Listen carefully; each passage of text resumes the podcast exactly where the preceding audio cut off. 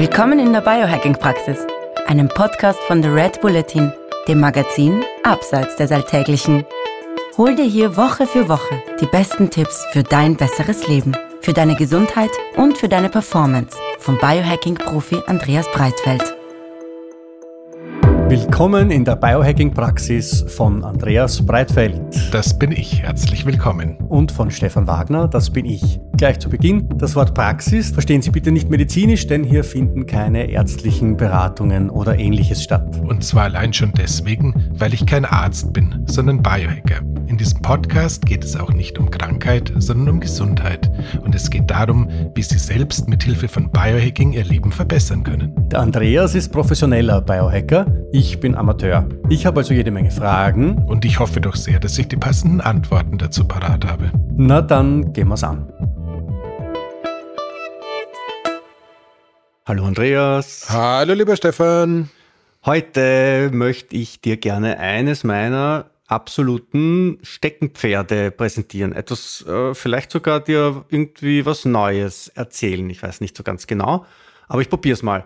Es geht darum, dass man durch die Nase atmet und nicht durch den Mund und dass das ganz unglaubliche Auswirkungen hat auf die gesamte Gesundheit des Organismus. Wir atmen alle zu viel, weil wir zu sehr gestresst sind. Ähm, wir atmen vor allem durch den Mund, was ganz große negative Auswirkungen hat. Das heißt, wir haben, wir glauben, wir haben sehr viel Sauerstoff im Körper, äh, was auch stimmt. Das Problem ist nur, dass das Hämoglobin, dieser rote Blutfarbstoff, der Sauerstoff festhält, wenn zu wenig CO2 im Körper ist. Jetzt denkt man sich, ich will ja kein CO2 im Körper haben, sondern ich will ja Sauerstoff im Körper haben. Richtig. Aber der Physiker Bohr, ich glaube, der Sohn von diesem Niels Bohr oder so, ein, ein Däne, hat entdeckt, dass wenn wir Erst ab einer gewissen Menge von CO2 im Körper wird der Sauerstoff überhaupt losgelassen vom Hämoglobin und steht uns dann zur Verfügung. Entdeckt hat das, glaube ich, auch der russische Arzt Konstantin Buteyko, nachdem diese Buteyko-Methode benannt wurde, die du vielleicht auch schon gehört hast. So, und da geht es bei den Leuten, die dem Herrn Buteyko folgen und die den Herrn Bohr kapiert haben, die versuchen weniger zu atmen, die versuchen die Luft immer wieder anzuhalten, die atmen durch die Nase ein und durch die Nase aus, grundsätzlich. Die kleben sich beim Schlaf sogar den Mund zu, um zu verhindern, dass sie durch den Mund atmen.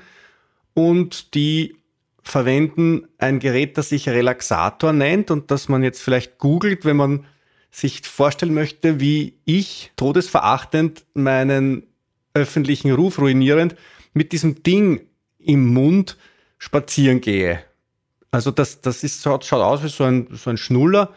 Äh, und da kann man den Luftwiderstand erhöhen. Das heißt, wenn man dann, dann atmet man mit diesem Ding durch den Mund aus, allerdings sehr gebremst und dann wird der CO2-Gehalt im Körper immer höher.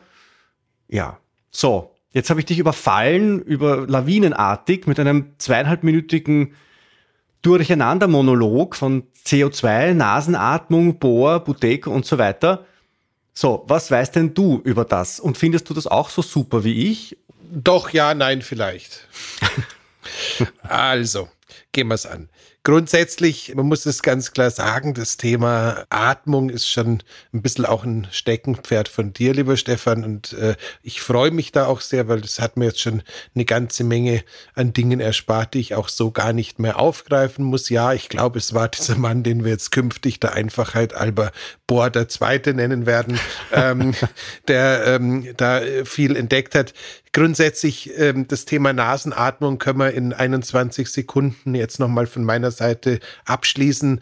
Durch die Nase zu atmen ist der Goldstandard. Im Idealfall durch die Nase ein, durch die Nase aus wäre perfekt. Wenn es so nicht funktioniert, ist schon viel gewonnen, wenn wir es schaffen, durch die Nase einzuatmen, weil wir bei diesem Einatmungsprozess die Umgebungsluft temperieren, die Härchen in der Nase als Filter funktionieren. Und wenn du es äh, lange und konsequent genug machst, erscheint dir der Weihnachtsmann. Also es ist wirklich äh, fantastisch, großartig und ganz wichtig, diese Nasenatmung zu zelebrieren. Zudem ist es so, dass wir in den Nasenflügeln ähm, Schwellkörper haben, die äh, der Mann sonst nur beim Penis und die Frau sonst nur bei der Klitoris vermuten würde. Das heißt, äh, das ist auch schon mal was ganz Tolles, dass wir quasi durch das intensive Atmen ähm, quasi so Stickoxidreaktionen in diesen Schwellkörpern produzieren, die wir zwei Stock weiter unten eigentlich eher mit ganz anderen Vorgängen in Verbindung bringen. Aber da gibt es einen Zusammenhang. Es gibt tatsächlich, also wenn das stimmt, was ich so aufschnappe, ist, es gibt tatsächlich einen Zusammenhang zwischen der, ähm, sage ich jetzt einmal, äh, Fortpflanzungsleistungsfähigkeit und dem Nasenatmen. Ist das eine Biohacking-Legend oder ist das wirklich belegt? Nein, es ist ta tatsächlich äh, ist der Anstieg von Stickoxid halt einfach ein Vasodilator und ähm, das ist jetzt wird jetzt tatsächlich so ein bisschen eine ähm, andere Folge, die wir auch irgendwann mal aufnehmen wollen. Und tatsächlich ist es halt einfach so, wenn diese ähm, Vasodilation eintritt, dann hat es so im ersten Moment so Effekte, die der Biohacker vom Rotlichtpanel auch kennt, dass die äh, Adern und Venen sichtbarer werden, hat aber dann halt im zweiten Schritt auch den äh, Vorteil, dass sich die glatte Muskulatur bei äh, Klitoris und äh, Penis entspannt, deswegen da mehr Blut reinfließt und äh, das eben dann äh, zu entsprechenden, teilweise halt auch gewünschten Reaktionen führt, um das jetzt mal so kurz abzudingsen. Ja. Das heißt, äh, tatsächlich ist es so, Stickoxidaufnahme führt nicht nur dazu, dass sich die Nasenschleimhäute, äh, nenne ich es jetzt mal, äh, entsprechend äh, darauf einstellen, dass hier gerade was passiert und da der Kanal einfach ein bisschen anschwellt und dann besser funktioniert, sondern das, es hat auch systemische Auswirkungen, ist auch dringend empfohlen und äh, irgendwie auch nochmal so ein Nugget rund um die Nasenatmung, dass man gerne verbessert generell die Durchblutung, oder? Also das ist ähnlich wie diese Wirkung vom Arginin, oder? Wo man auch die Durchblutung verbessert, wo man äh, irgendwelche Arterien werden geweitet oder so. Blutdruck sinkt. Same, same, same. Und äh, wie gesagt, es sind jetzt, jetzt wird es gleich die zweite Folge. Rote Beete, ähm, Arginin, Citrullin, Wassermelonen. Es gibt eine Vielzahl von Dingen, die auf dem Pathway unterwegs sind. Aber wir wollen heute atmen und nicht essen. Ja. Deswegen äh, schauen wir uns das andere ein andermal an. Das ja. heißt, äh, Nasenatmung ist tatsächlich super. Äh, Maustaping kann man jetzt machen, ist auch nicht schlecht. Wer es mag, äh, es mehr. Wer es weniger mag, macht es weniger. Äh, ähm, wir haben beide einen, einen Bartwuchs, da ist das ein bisschen blöd. Ja, äh, interessanterweise hat mir mal in irgendeiner äh, Clubhouse-Episode jemand gesagt, ähm, es würde ja reichen, äh, das halbe Klebeband zu verwenden und das nur auf die Lippen zu kleben. Also es geht hm. schon. Mhm. Ähm, ich persönlich habe immer so ein bisschen eine Hemmschwelle, abends Dinge zu tun, die womöglich äh, eine potenzielle Partnerin oder whoever äh, zu belustigenden Anfällen ähm, ich finde ich, ich, ich finde Biohacking ist total geil, aber teilweise äh, ich bin schon so komisch genug, sag ich so. ähm, Nichtsdestotrotz, ähm, man kann das machen, man kann es auch beim Sport machen.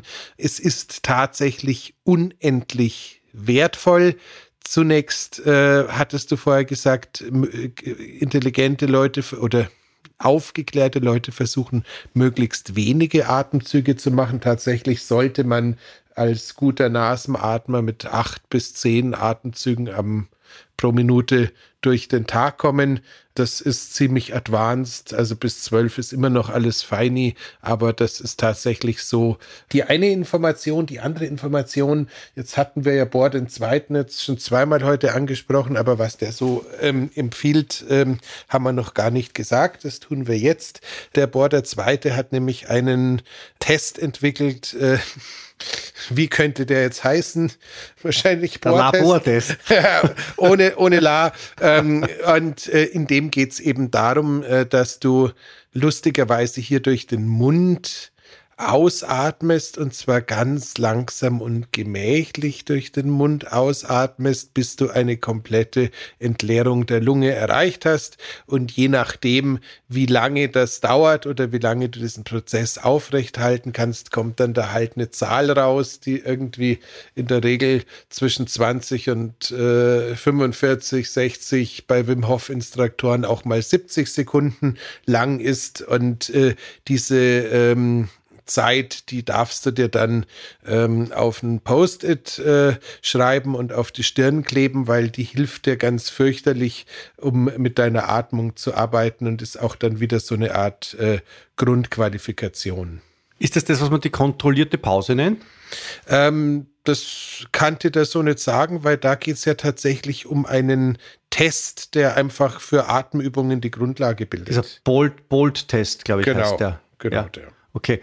Weil die kontrollierte Pause, das ist etwas, das macht man quasi jeden Tag in der Früh nach dem Aufwachen, dass man ganz entspannt und ruhig die Luft rauslässt und dann äh, die auch bei ausgeatmeter Lunge, bei geleerter Lunge, die Luft anhält, bis ein erster stärkerer Atemreflex kommt. Dem gibt man nach, aber man atmet dann nicht so tief ein, sondern man atmet und versucht normal weiter zu atmen. Und die Zeit, die vom Ausatmen bis zum Beginn des Einatmens vergeht, die misst man in Sekunden und diese kontrollierte Pause, wenn die unter 20 Sekunden ist, dann ist der Gesundheitszustand angeblich eher nicht so brillant. Also da sagen viele Leute, ein super, super, super Messinstrument für die allgemeine Gesundheit. Ich sehe dich allerdings da jetzt den Kopf wiegen in einer Mischung aus Zweifel und Widerspruch. Nein, weder noch. Es ist nur einfach so, ich halte ich halt das Ding für tendenziell ein bisschen überschätzt. Ich glaube, wenn man sich mit Atem beschäftigt, äh, schaust du da mal rein, dann hast du den Grundwert, dann machst du eine gewisse Zeit deine Atemübungen und dann machst du den Retest. Und ich würde jetzt, klar, wir hatten jetzt zwei Jahre Zeit, uns mit den unterschiedlichsten sauerstoffraubenden Atemerkrankungen oder ähnlichem rumzuschlagen. Da hat es vielleicht ein bisschen Mehrwert gehabt. Aber ich würde jetzt nicht äh, dahin gehen, äh, dem äh, Bolltest den gleichen Wert äh, zuzurechnen, wie jetzt die, der Herzfrequenzvariabilität als Aussage über den Erholungs- oder Leistungszustand oder Gesundheitszustand am Morgen, um ehrlich zu mhm. sein. Ich glaube, mhm. da tut sie nicht so wahnsinnig viel in der Regel. Aber wie gesagt, das Ding ist fürchterlich spannend. Ähm, was auch fürchterlich spannend ist, ist äh, im gleichen Zuge die Nasenatmung und die Mundatmung und die Auswirkungen auf den äh, CO2-Haushalt, beziehungsweise ich weiß nicht, ob wir es schon gesagt haben, wir sagen es jetzt einfach nochmal. Es ist tatsächlich so, dass das Phänomen des Lufthungers eigentlich kein Lufthunger ist, also kein Sauerstoffbedarf, sondern eher die Anwesenheit von äh, CO2 im System, die dem Körper dann irgendwann auf den Wecker geht und zu Abwehrreaktionen, vielleicht leichter Panik führt. Mhm. Und äh, wer hätte es gedacht, äh, der Bolt-Test äh, lässt sich auch wunderbar als Indikation oder Korrelation wahrscheinlich eher zur Belastbarkeit sehen. Das heißt, es scheint so zu sein, hat unser lieber Professor Huberman mal wieder rausgefunden, dass wenn du ähm, über eine hohe Stressresilienz im Alltag verfügst, verfügst du auch in der Regel über einen hohen Boltwert. Das heißt, ähm, dein Körper kann mit CO2 besser umgehen. Er wird weniger, weniger früh panisch und ringt nach Luft, oder? Genau, und deswegen wirst du oder zufälligerweise wirst du dann parallel auch im Alltag, unabhängig von der CO2-Versorgung, weniger panisch und ringst seltener um deine Fassung. Super. Ähm, nachzulesen ist das Ganze in dem großartigen Buch äh, ähm, von Scott Carnegie, der seinerzeit, glaube ich, auch die erste Wim Hof-Biografie geschrieben hat mit dem Titel äh, The Wedge, ähm, also der Keil. Ich weiß nicht, ob es das Ding inzwischen auf Deutsch gibt. Als ich es gelesen habe, gab es es noch nicht. Äh, ähm, der hatte da eben dieses Gespräch mit dem guten Professor Hubermann geführt, lange bevor der einen Podcast hatte und sowas zu einem Superstar in der ähm, Sportwissenschaft geworden ist. Ja. Es gibt natürlich auch dieses eine Buch vom, also der, der quasi der aktuellste Buteyko-Apostel der Welt ist der Patrick McEwen, glaube ich, so spricht man aus, dieser irische Professor, der auch das äh, Buch geschrieben hat, ähm, äh, Erfolgsfaktor Sauerstoff, glaube ich, heißt das.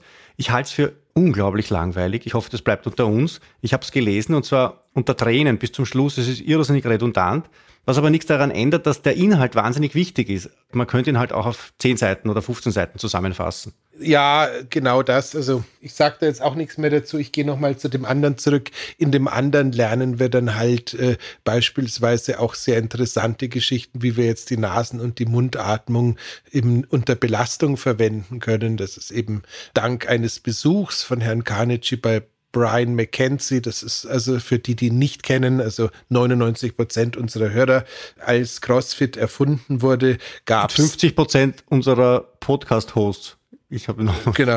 Als CrossFit diese multidisziplinäre Kraftlackelei äh, seinerzeit entwickelt wurde, gab es nicht nur den Greg Glassman, diesen ähm, inzwischen aufgrund eigenartiger Aussagen von CrossFit entfernten Gründer der Marke oder der Sportart, sondern es gab auch zwei Ausnahmesportler, Athleten, Physiotherapeuten im Umfeld. Das eine war Kelly Starrett, den kennst du vielleicht über den ja. äh, das ist dieser Mobility-Guru. Genau. Äh, und der andere war eben Brian McKenzie. Brian McKenzie ist ein echt harter Hund, ein ehemaliger Navy SEAL, soweit ich mich erinnere, ähm, der unter anderem dadurch bekannt geworden ist, dass er behauptet hat, man könnte sich mit äh, schwerem Krafttraining perfekt auf einen Marathon vorbereiten.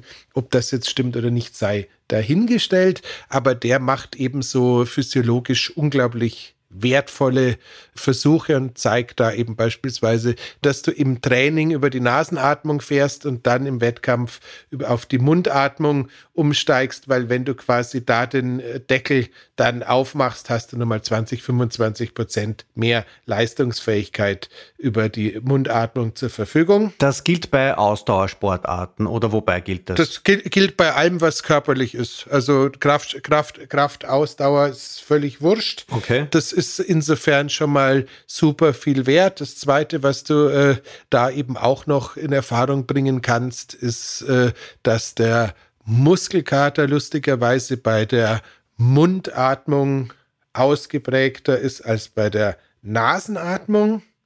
Mhm.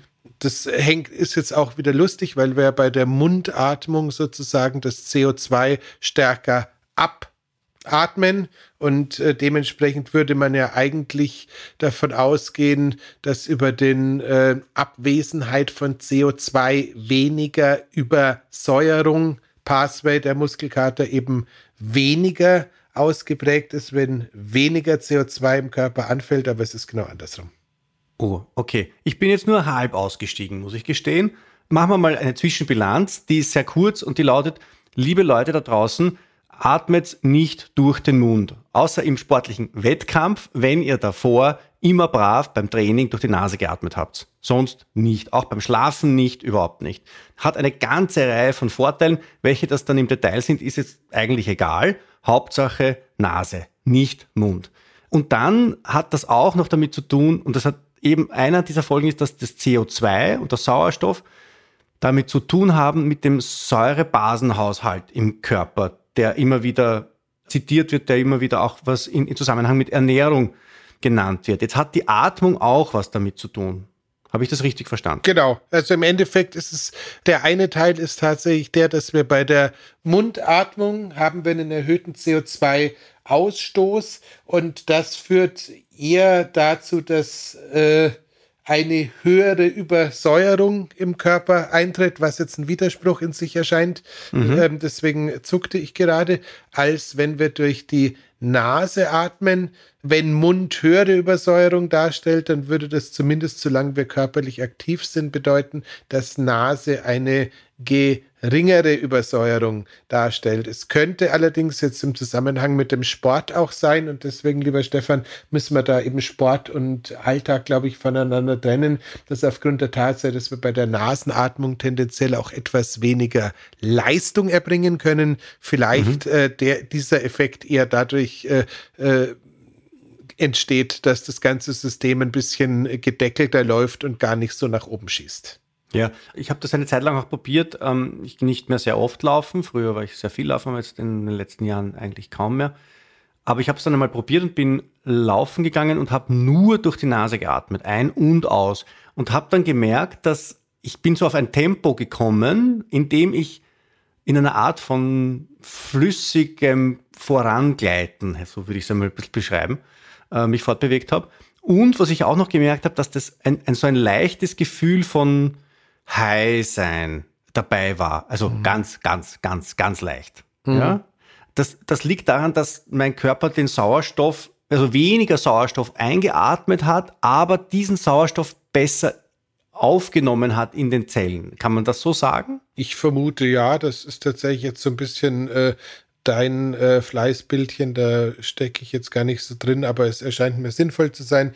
Gleichzeitig ist es aber auch so, dass unsere liebe Zirbeldrüse, ähm, wenn wir entsprechend äh, brav intensiv atmen, ähm, uns ein bisschen DMT schenkt. Ähm, das heißt, ähm, das unterstreicht dann diesen High-Science-Prozess auch noch. Das kennst du von irgendwelchen Hyperventilationsatemübungen ja auch ganz gut, dass wenn sich die Leute da äh, 20 Runden lang besohlt haben, dann liegen sie alle auf dem Boden wieder äh, Käfer bei Kafka und äh, seh, sehen, sehen irgendwelche ähm, geometrischen Formen. Ähm, ja, das Kafka-Bild mit dem am Rücken liegenden Käfer, das, das wird mich jetzt beschäftigen eine Zeit lang. Als, als, als, als bekennender Jünger des Wim Hof. Genau, ich könnte jetzt noch die hechelnde Soundspur dazulegen, aber die erspare ich uns. Gut. Ähm, das, das, ist jetzt ein bisschen eine nerdige Folge, hä, Andreas? Da haben wir jetzt tatsächlich ein bisschen was ausgepackt, aber die andere Alternative wäre gewesen zu sagen, ähm, atmet durch die Nase, wir wünschen euch. Das wäre eine ganz kurze Folge gewesen, oder? nicht durch den Mund atmen, sondern durch die Nase. Das war's für heute. Bis zum nächsten Mal. Genau. Ähm, ja, aber tatsächlich, darum, darum ging's, oder? Ich meine, ich glaube tatsächlich, die Leute, also meine eigene Lebensqualität und eine Sache, die wir noch nicht gesagt haben, für die, die es bisher geschafft haben, die sollen belohnt werden dadurch. Ich habe früher immer, immer, immer eine verstopfte Nase gehabt. Immer. Schrecklich. Ja?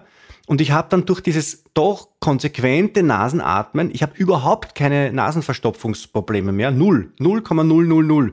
Ich kann jetzt sogar meine, meine Wim Hof Atmung, wo es wirklich darum geht, stark ein- und stark auszuatmen, vor allem stark einzuatmen, das Ausatmen nicht so, aber ich kann das ausschließlich durch die Nase auch schon mittlerweile. Das wäre früher undenkbar gewesen. Ja, also das hat tatsächlich auch eine befreiende Funktion auf die, auf die, auf die oberen Atemwege, sage ich jetzt vielleicht, also das ist, also n ist gleich eins. Diese Studie, die ich da durchführe mit mir selber, die ist vielleicht nicht repräsentativ, aber tatsächlich, ich habe früher ganz, ganz oft diese Probleme gehabt ähm, mit verstopfter Nase und die habe ich jetzt gar nicht mehr. Ja, jetzt hätte ich jetzt da noch gerne gewusst, dass du mir das äh, äh, gehört, dass du mir das jetzt erklärst, warum das glaub, so ist, aber Stefan, ich glaub, du verzichtest glaub, auf diese Möglichkeit. Ich, ich, glaube, da sind wir wieder am Anfang, wo wir ähm, über die Schwellkörper in der Nase gesprochen haben. Ich ja. glaube, use it or lose it. Äh, in dem Fall ist es höchstwahrscheinlich so, dass einfach der Prozess immer besser funktioniert, je konstanter wir ihn nutzen um ehrlich zu sein. Also ich kenne ich kenn das tatsächlich auch, dass man sich auch eine verstopfte oder äh, schwierige Nase, wenn du dich irgendwie auf den Rücken legst und mal eine Viertelstunde Atemübungen fährst, wirklich frei atmen kann, was man ja. äh, zu Beginn des Ganzen äh, sich nicht vorstellt und er da denkt. Da gibt es auch Übungen. Also für dieses Nasefrei atmen gibt es auch Übungen, die sind sogar in einem kostenlosen Buch, das haben wir in den, in den Shownotes verlinken, eh von dem Patrick McEwen gibt es äh, nachzulesen. Liebe Leute, vielen Dank, dass ihr uns zugehört habt. Heute waren wir ein bisschen chemisch und haben äh, vielleicht äh, manche von euch abgeschüttelt unterwegs, was uns leid täte, aber die hören es jetzt eh nicht.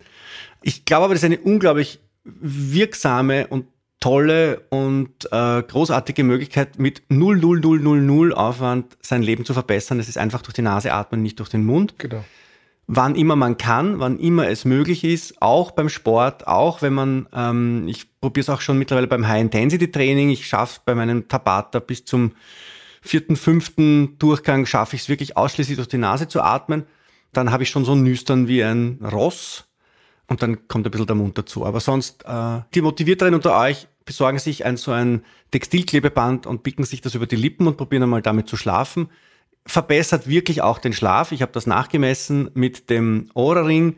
Ich kann Andreas Beobachtungen teilen, dass man im engeren privaten Umfeld nicht immer auf Verständnis stößt für solche Maßnahmen. Es ist wegen der Gesundheit. Und beschäftigt euch mit dem Thema, googelt einmal Buteyko-Methode. Wir werden das verlinken in den Show Notes.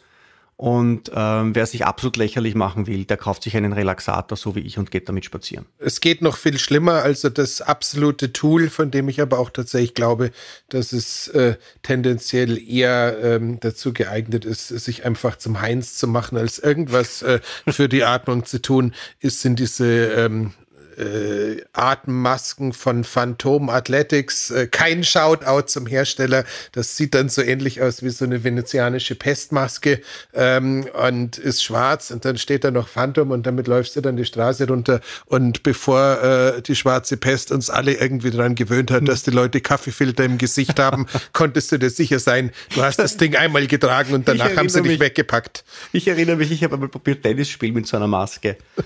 es war noch wirklich, es war lange vor Corona, es ist wirklich schon lange her. Ich habe es einmal probiert und es ist so, ich habe, also ich hätte gegen jeden Gegner der Welt gewonnen, weil einfach mein Gegner nicht spielfähig war. Es war einfach unmöglich, sobald er mich gesehen hat. Ist er in einen, ist er, hat einen, einen, einen Heiterkeitsanfall gekriegt. Äh, und es war so groß. Ich, meine einzige Chance, dann noch zu einem großen Titel zu kommen. In diesem Sinne. Danke, Andreas. Ich bin dein Vater, Lüg. Was sagt? Bis zum nächsten Mal. Baba. Ciao. Das war die Biohacking-Praxis, der Health Performance Lifestyle Podcast von The Red Bulletin. Mehr davon findest du überall, wo es Podcasts gibt, auf www.redbulletin.com und natürlich in unserem Magazin. Stefan Wagner schreibt im Magazin Carpe Diem eine Kolumne über Fort- und Rückschritte im Leben eines Biohackers. Andreas Breitfeld ist der Red Bulletin-Experte für Biohacking. In München betreibt er das europaweit einzigartige Biohacking Lab. Mehr Infos dazu findest du auf www.breitfeld-biohacking.com. Hat dir unser Podcast gefallen? Dann freuen wir uns über deine Bewertung. Und noch mehr, wenn du uns weiterempfiehlst.